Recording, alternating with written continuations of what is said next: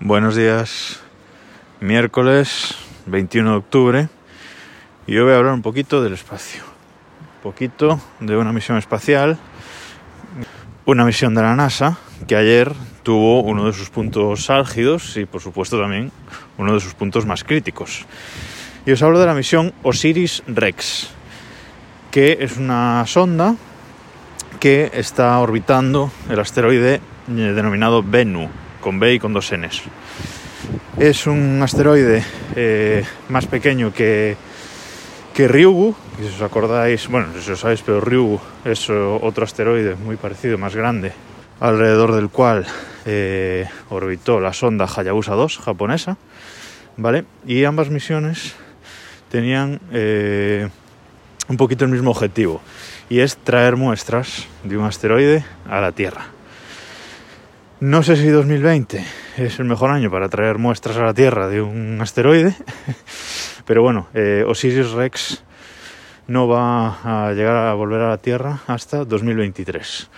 Eso sí, la Hayabusa 2 sí que llega a la Tierra con muestras del asteroide Ryugu el 6 de diciembre, o sea que veremos si, si no hay problema. No, evidentemente es broma.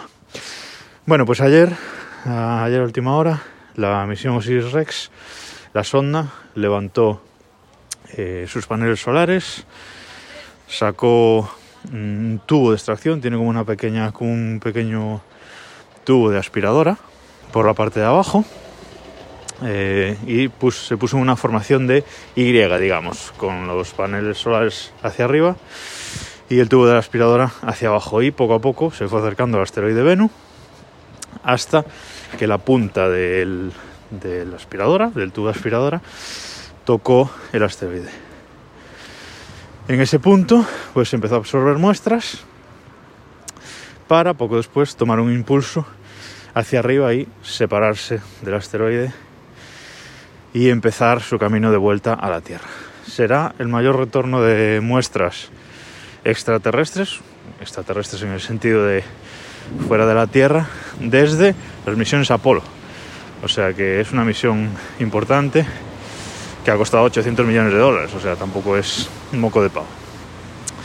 Y nada más, eh, no sabremos hasta el sábado si realmente ha recogido muestras, porque todavía está ahí la duda, pero bueno, parece que todo ha ido perfecto, así que seguramente, seguramente sí.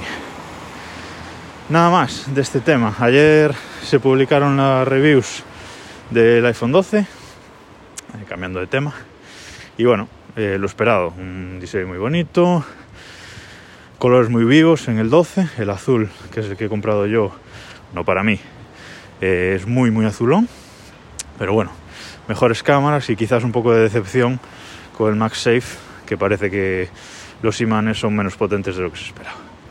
Nada más, nos escuchamos mañana.